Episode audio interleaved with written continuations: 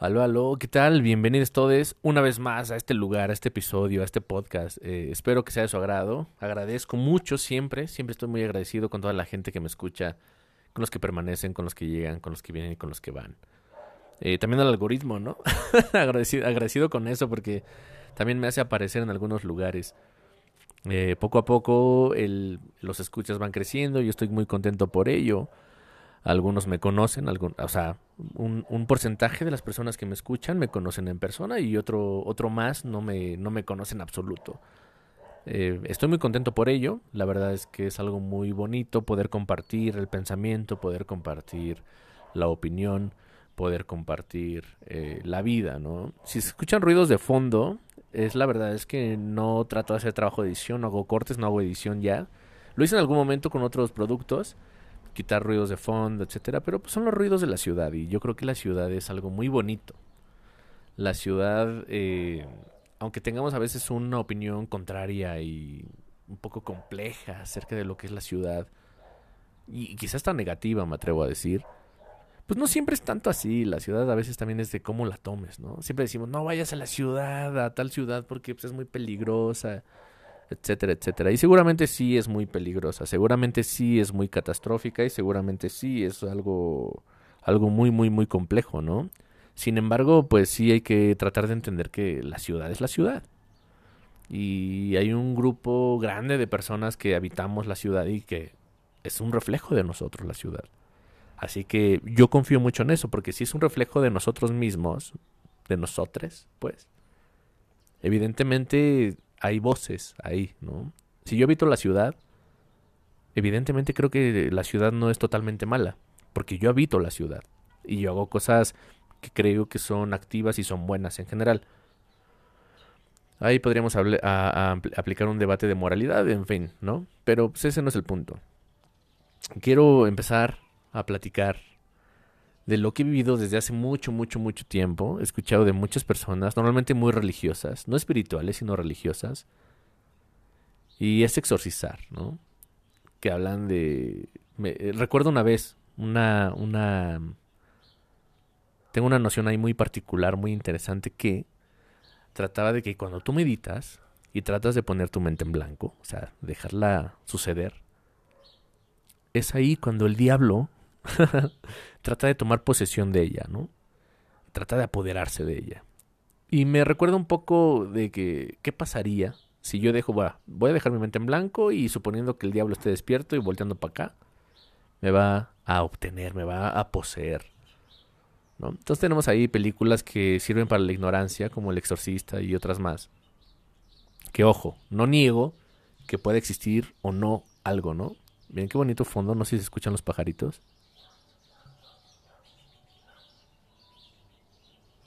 De ahí sonidos de la ciudad, en fin.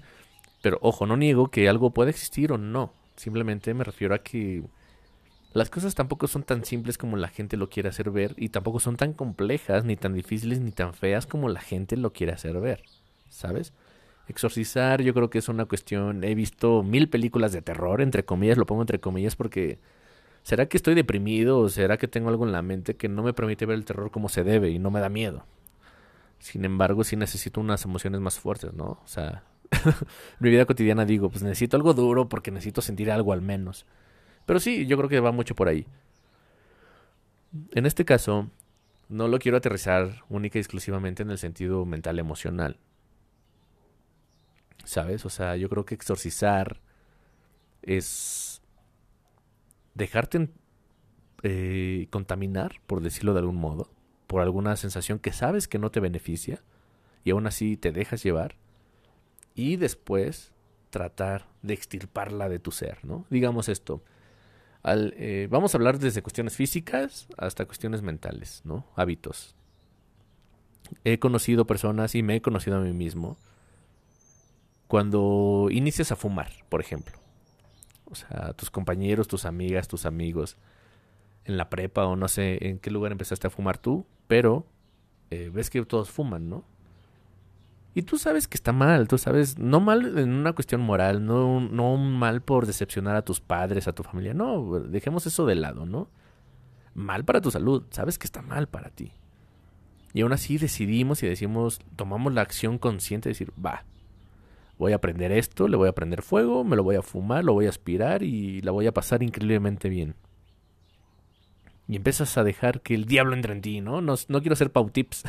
o sea, estoy haciendo una analogía, metáfora. Esto no es una cuestión de religiosidad, ni de cuestiones dicotómicas, ni mamadas de esas, ni, ni cosas duales, ¿no? O sea, lo hablo como sabiendo que algo nos hace daño, lo dejamos entrar. Y después ya llevamos el, tiempo suficiente para pensar y decir, mmm, creo que tomé una mala decisión. Sabiendo que ya lo sabías, ¿no? Digamos, es un poco tonto, pero es parte de la mentalidad. Mira, pinche gente con sus motores horribles de hijos de su puta madre. Perdón. En fin, entonces tomamos acciones sabiendo que son malas para nosotros mismos, ¿no? Dejamos entrar el mal a tu cuerpo, a nuestro cuerpo. Inevitablemente, después de un tiempo, queremos exorcizarnos, purificarnos de esta basura, de alguna u otra manera con el deporte, con abstinencia, dejándolo para siempre, eh, volviéndolo, equilibrándolo, ¿no? Que bueno, hago esto, esto está mal, pero también hago esto para mí, para bien. Y para mí ese es un ejemplo de exorcizar. Eh, hablando de cuestiones físicas, ¿no? Eh, de hábitos. Pero ¿qué pasa con aquellos hábitos que no se ven, que no son tangibles, que no se fuman y que no se beben y que no se inyectan y que no son pues lo que uno espera, ¿no? O sea, que realmente son intangibles, son invisibles que los vamos dejando suceder en nuestras vidas y que poco a poco van sucediendo y no nos damos cuenta hasta que ya nos han poseído tanto que nos queremos exorcizar. Por ejemplo, podemos hablar de relaciones tóxicas siempre hemos dicho, de hecho, este episodio lo quería nombrar loca, ¿no? ¿Por qué? Antes de que ah, me ataquen todos y pinche güey imbécil, ¿no? No, no. Eh, loca en un sentido, ah, en este caso sí peyorativo. A mí me gusta mucho el término loco, loca. Es decir, yo a la gente que, que he conocido en mi vida es como loca, güey. ¿Cómo andas loca? ¿Cómo andas loco?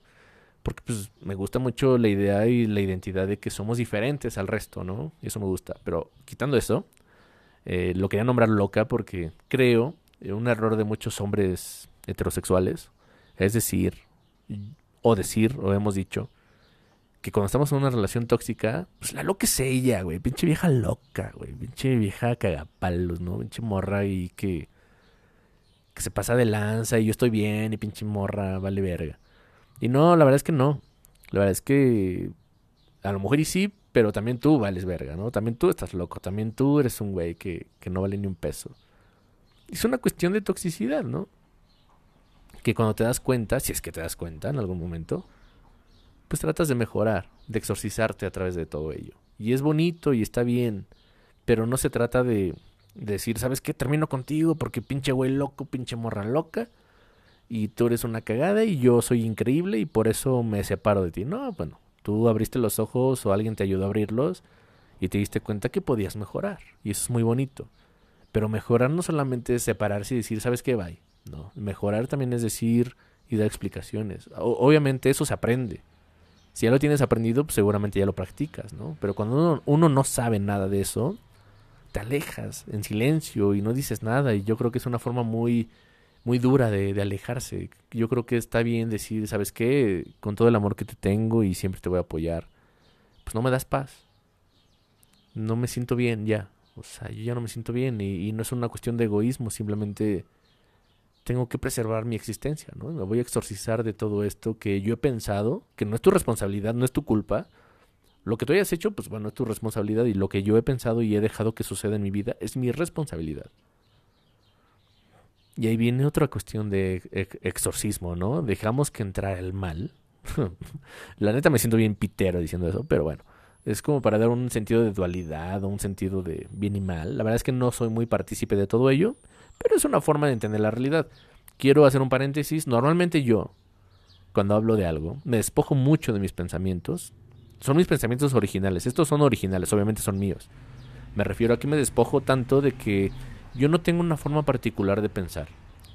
Tengo una forma de pensar que me ayuda a mí a crecer y a los que me rodean.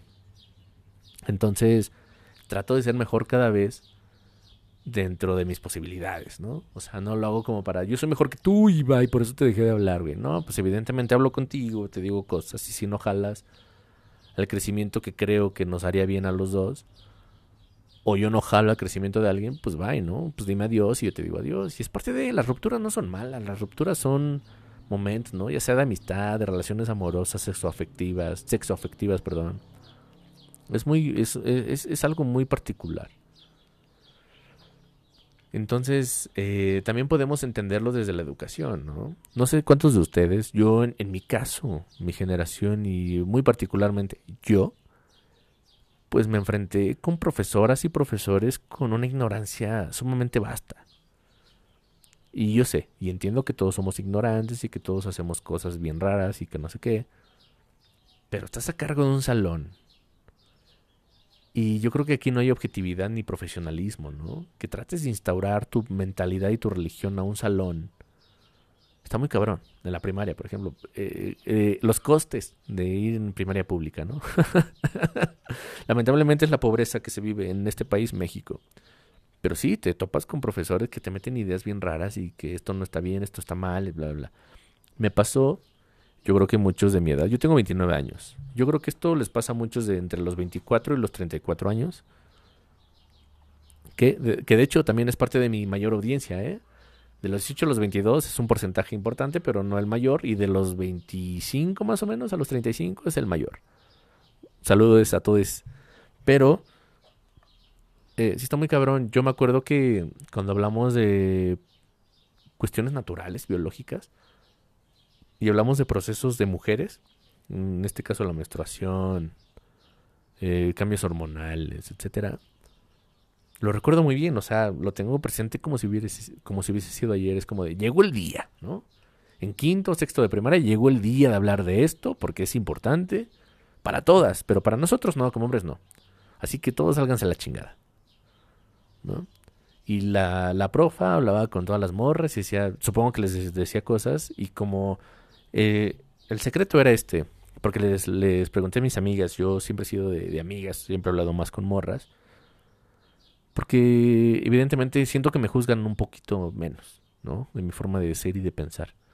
Entonces les pregunté, pues, ¿qué no, pues es que me dijeron que no te dijera nada, ¿no? A nadie, o sea, a los hombres nada. Y luego, ya, la clase para los hombres, ¿no? Pues estos son tus cambios en tu cuerpo, etcétera. Y también era como de, pues, en secreto, güey, es tuyo, ¿no? Somos hombres y esto es para nosotros y se acabó. Entonces imagínate, mira, tengo 29 años, ahorita, ¿no? Sin embargo, ya tuve 20, 21, 22. Fui el futuro. Y soy el futuro todavía. En algún momento. O sea, no tengo 60, pues, a eso me refiero. Y aún así, aún así cuentan, no, no, no, no me malinterpreten. Me refiero a que somos económicamente activos, somos, eh, no sé, activos en muchos sentidos. Imagínate que las personas que somos activas ahorita hemos recibido ese tipo de educación. ¿Cuántos de mis compañeras, compañeros y compañeras en general eh, tienen algún cargo de, importancia? La verdad es que yo ni me acuerdo ni me acuerdo de ellos, pero alguno que tenga un cargo de importancia seguramente tiene sus pensamientos. Y qué peligroso, ¿no? Que hay una dicotomía, una dualidad ahí que, que no es necesaria, o sea, no es necesario marcarla y que creo que la nueva generación poco a poco está tratando de exorcizarnos de estos males, ¿no? Como nosotros tratamos de exorcizar a la generación X y la X a la no sé cuál y los boomers y los baby boomers, ¿no? A los bubble gummers, no, es cierto. Pero en general es eso, ¿no? O sea, realmente exorcizarnos y sacarnos de la ignorancia. Em, al final del día, yo creo que tenemos que tener la capacidad de interactuar de una manera plena, ¿no? Con respeto, con la posibilidad de entender y no con la y no con el entendimiento de que yo soy así y así me moriré, ¿no? O sea, si quieres y si no a la chingada. Yo sé que lo he mencionado mil veces en mi podcast, si te gusta bien y si no, bye, no. Que no se confunda, porque luego la gente, pero tú dices, no, o sea, yo sé lo que digo, güey, o sea, no vengas con mamadas. Yo digo esto porque si no estás dispuesto a abrir tu mente, no vengas. Yo te acepto si quieres abrir tu mente. Y te acepto también si no quieres este, abrirla. Un mano a mano tú y yo platicamos y ya, listo. Nos comprendemos y bye. Pero yo no te puedo permitir que tú vengas a un lugar a contaminar la escena con pensamientos que ya son del siglo XIX, ¿sabes? O sea, y no porque sean anticuados, anacrónicos o malos, simplemente es porque hay que entender que las realidades cambian, no porque cambie los valores, y sí, cambian los valores, pero cambian por necesidades también, o sea, yo no puedo quedarme con una persona que dice que las mujeres no voten porque son mujeres y no saben tomar decisiones, porque son emocionales y valen tres kilos de pito. Y... Digo, mira, válido tu argumento, válido lo que piensas, no puedo decir que estás mal.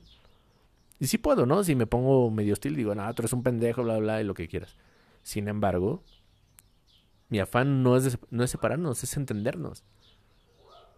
Entonces yo digo, si no quieres y no estás dispuesto a entender un poquito más allá y decir, bueno, las mujeres pueden y deberían votar, ¿no? Y no te voy a relegar porque no pienses igual. Lo que sí me causa conflicto es que no quieras entender nada más. Entonces, creo que cuando uno llega a un lugar, una licenciatura, una maestría, un doctorado, inevitablemente empiezan los rituales de exorcismo, ¿sabes? De entablar una conversación académica que te haga despojarte de otras cosas que no necesitas en la vida y que te haga entender muchas cosas. Y eso está muy perfecto y está muy bien. Simplemente me refiero a que exorcizar es bueno. Para mí me parece increíble que nos eh, sumerjamos en mundos de purificación mental, purificación del pensamiento. Espero que se entienda. La verdad es que no quiero caer en una dicotomía muy tonta y que la gente se empiece a debatir en algo que no va por ahí. Pero si no, pues ya ni modo. El punto es este, ¿no? Purificarnos eventualmente de pensamientos que nos mantienen pues hasta sobajados, ¿no? O hasta malinterpretados entre nosotros mismos. Estos dichos piteros que yo siempre he juzgado desde la secundaria de a las mujeres no hay que entenderlas, a las mujeres hay que amarlas, güey. Era como, sí, o sea, mira, sí que chingón amar al prójimo, pero sí hay que entender un poquito, no solamente es de amar, es como que yo te amo, te traigo rosas, pero mañana te agarro a chingadazos, ¿sabes? No, eso, eh, eso hay que entenderlo, no solamente hay que amar, porque creo que el concepto de amor se ha desvirtuado muchísimo. Y entonces, ahí viene lo subjetivo, ¿no? Pues yo amo así, güey. Pues a mí me gusta demostrar el amor a través del regaño, a través de la hostilidad. No, pues está bien, pero... O no está bien, no sé, cada quien. Pero hay que entender algo. Y una vez que empiezas a entender, te empiezas a exorcizar, ¿no? Eh, que paréntesis, perdón. No si escucha bien el audio. Ahí tengo unos problemas con, con el este con el reverb y con algunas cosillas y creo que se corta de repente, pero eh, espero que se escuche muy bien. El punto es ese, ¿no? Exorcizarnos, sacarnos, eh, dejarnos afuera de. Para mí es de suma importancia que podamos hacerlo. Estos monólogos que para mí son ejercicios dialécticos, es casi casi como si leyera las mentes de algunos de ustedes y lo empezara a plasmar aquí eh, aquí no es un lugar de exclusión. Siempre he dicho y siempre he corrido a la gente que no quiere estar. Es simple. O sea, no te excluyo. Si tú no quieres estar, pues te vas, ¿no? Y por eso hago ese como disclaimer eh, casi casi al inicio en muchos, en muchos episodios que sé que van a ser un poco ríspidos para la, mayoría. Pero sí uno va aprendiendo que uno, uno puede mejorar, que uno puede hacer las cosas, que uno puede aplicar la razón, el entendimiento y no solamente las emociones, que no son malas las emociones, hay que saber controlar y manejar y, e impulsar las emociones. No solamente vivirlas a lo loco y dejar que eso nos, nos, nos, nos, nos gobierne, ¿no? Porque de ahí nació el pedo del homicidio este pasional. ¿Cómo se llamaba? Uy, se me fue el nombre. No, pasional, no. Homicidio. ¿O si es pasional? Crimen pasional, algo así. No me acuerdo la verdad hablaba de una cuestión de la emoción, ¿no? Es que caché a mi morra, a mi vato siéndome infiel y por eso la maté o lo maté o los maté, ¿no? O los agredí, los saqué encuerados a la calle, ¿no? Mira, entiendo el punto del arranque y entiendo el punto de la sensación, entiendo todo el punto, pero yo creo que de eso se trata un poquito de entender. Yo sé que no es fácil, yo sé que no se puede hacer las cosas a la primera. Es una cuestión de procesos, todos tenemos procesos pendientes, es una es un exorcismo cotidiano. Quitar esos fantasmas que nos atormentan de vez en vez. Y esa es la parte, lo más importante. Por eso le puse este tema, ¿no? Este título, perdón. Para que si tú me escuchas digas, ah, pues sí, medio dicotómico, pero pues sí entiendo más o menos el punto, rey, ¿no? ¿Sabes? O sea, platicarlo un poquito más, entender un poquito más y darnos un poquito más de cuenta de cómo funcionamos y cómo funciona la raza de la gente allá afuera. Eso es lo más bonito. Una vez que entiendes cómo funciona tu madre, si es que la tienes todavía, tus padres en general, tus hermanas, tus hermanos, tus amigas, tus amigos, tus parejas, tus exparejas también. Yo les mando muchos saludos a todas aquellas personas con las que pude compartir un momento íntimo y un momento emocional, un momento particular entre una persona y yo. Que algunas personas con justa razón me detestan y algunas no tanto. Sin embargo, yo creo que va por ahí, o sea, entendernos. O sea, va parte de eso, o sea, saber por qué, ¿no? Entender las dicotomías, entender las, las formas, las educaciones. A veces no es, no, no es suficiente simplemente gustarse con alguien y creer que vivimos en la misma etapa económica o circunstancial. Simplemente hay que entender que tenemos caminos diferentes y que lo más bonito sería acabar con paz, pero a veces no se puede y hay que entenderlo. Y eso se entiende exorcizándose, por así decirlo, despojándote de cosas que no necesitas. Pero bueno, espero que haya sido de tu agrado este episodio, que haya sido bonito para ti y nos escuchamos y nos vemos en el mundo de las ideas muy pronto. Yo soy Ángel Strong. Eh, recuerda quererte, sea amable. Creo que en el episodio pasado, creo, solamente creo porque los tengo programados y por eso no me doy cuenta cuál es cuál. Pero en el, en el episodio pasado, creo yo, te dije, quiérete, es amable contigo, así que siempre sea amable contigo, porque inevitablemente se reflejará con los demás. Así que sé amable contigo, sé bonito contigo, trátate bonito, vas a ser bonito con todo el mundo y todo va a cambiar. Quiérete y recuerda que yo y todo el mundo también te quiere mucho. Hasta luego, baby.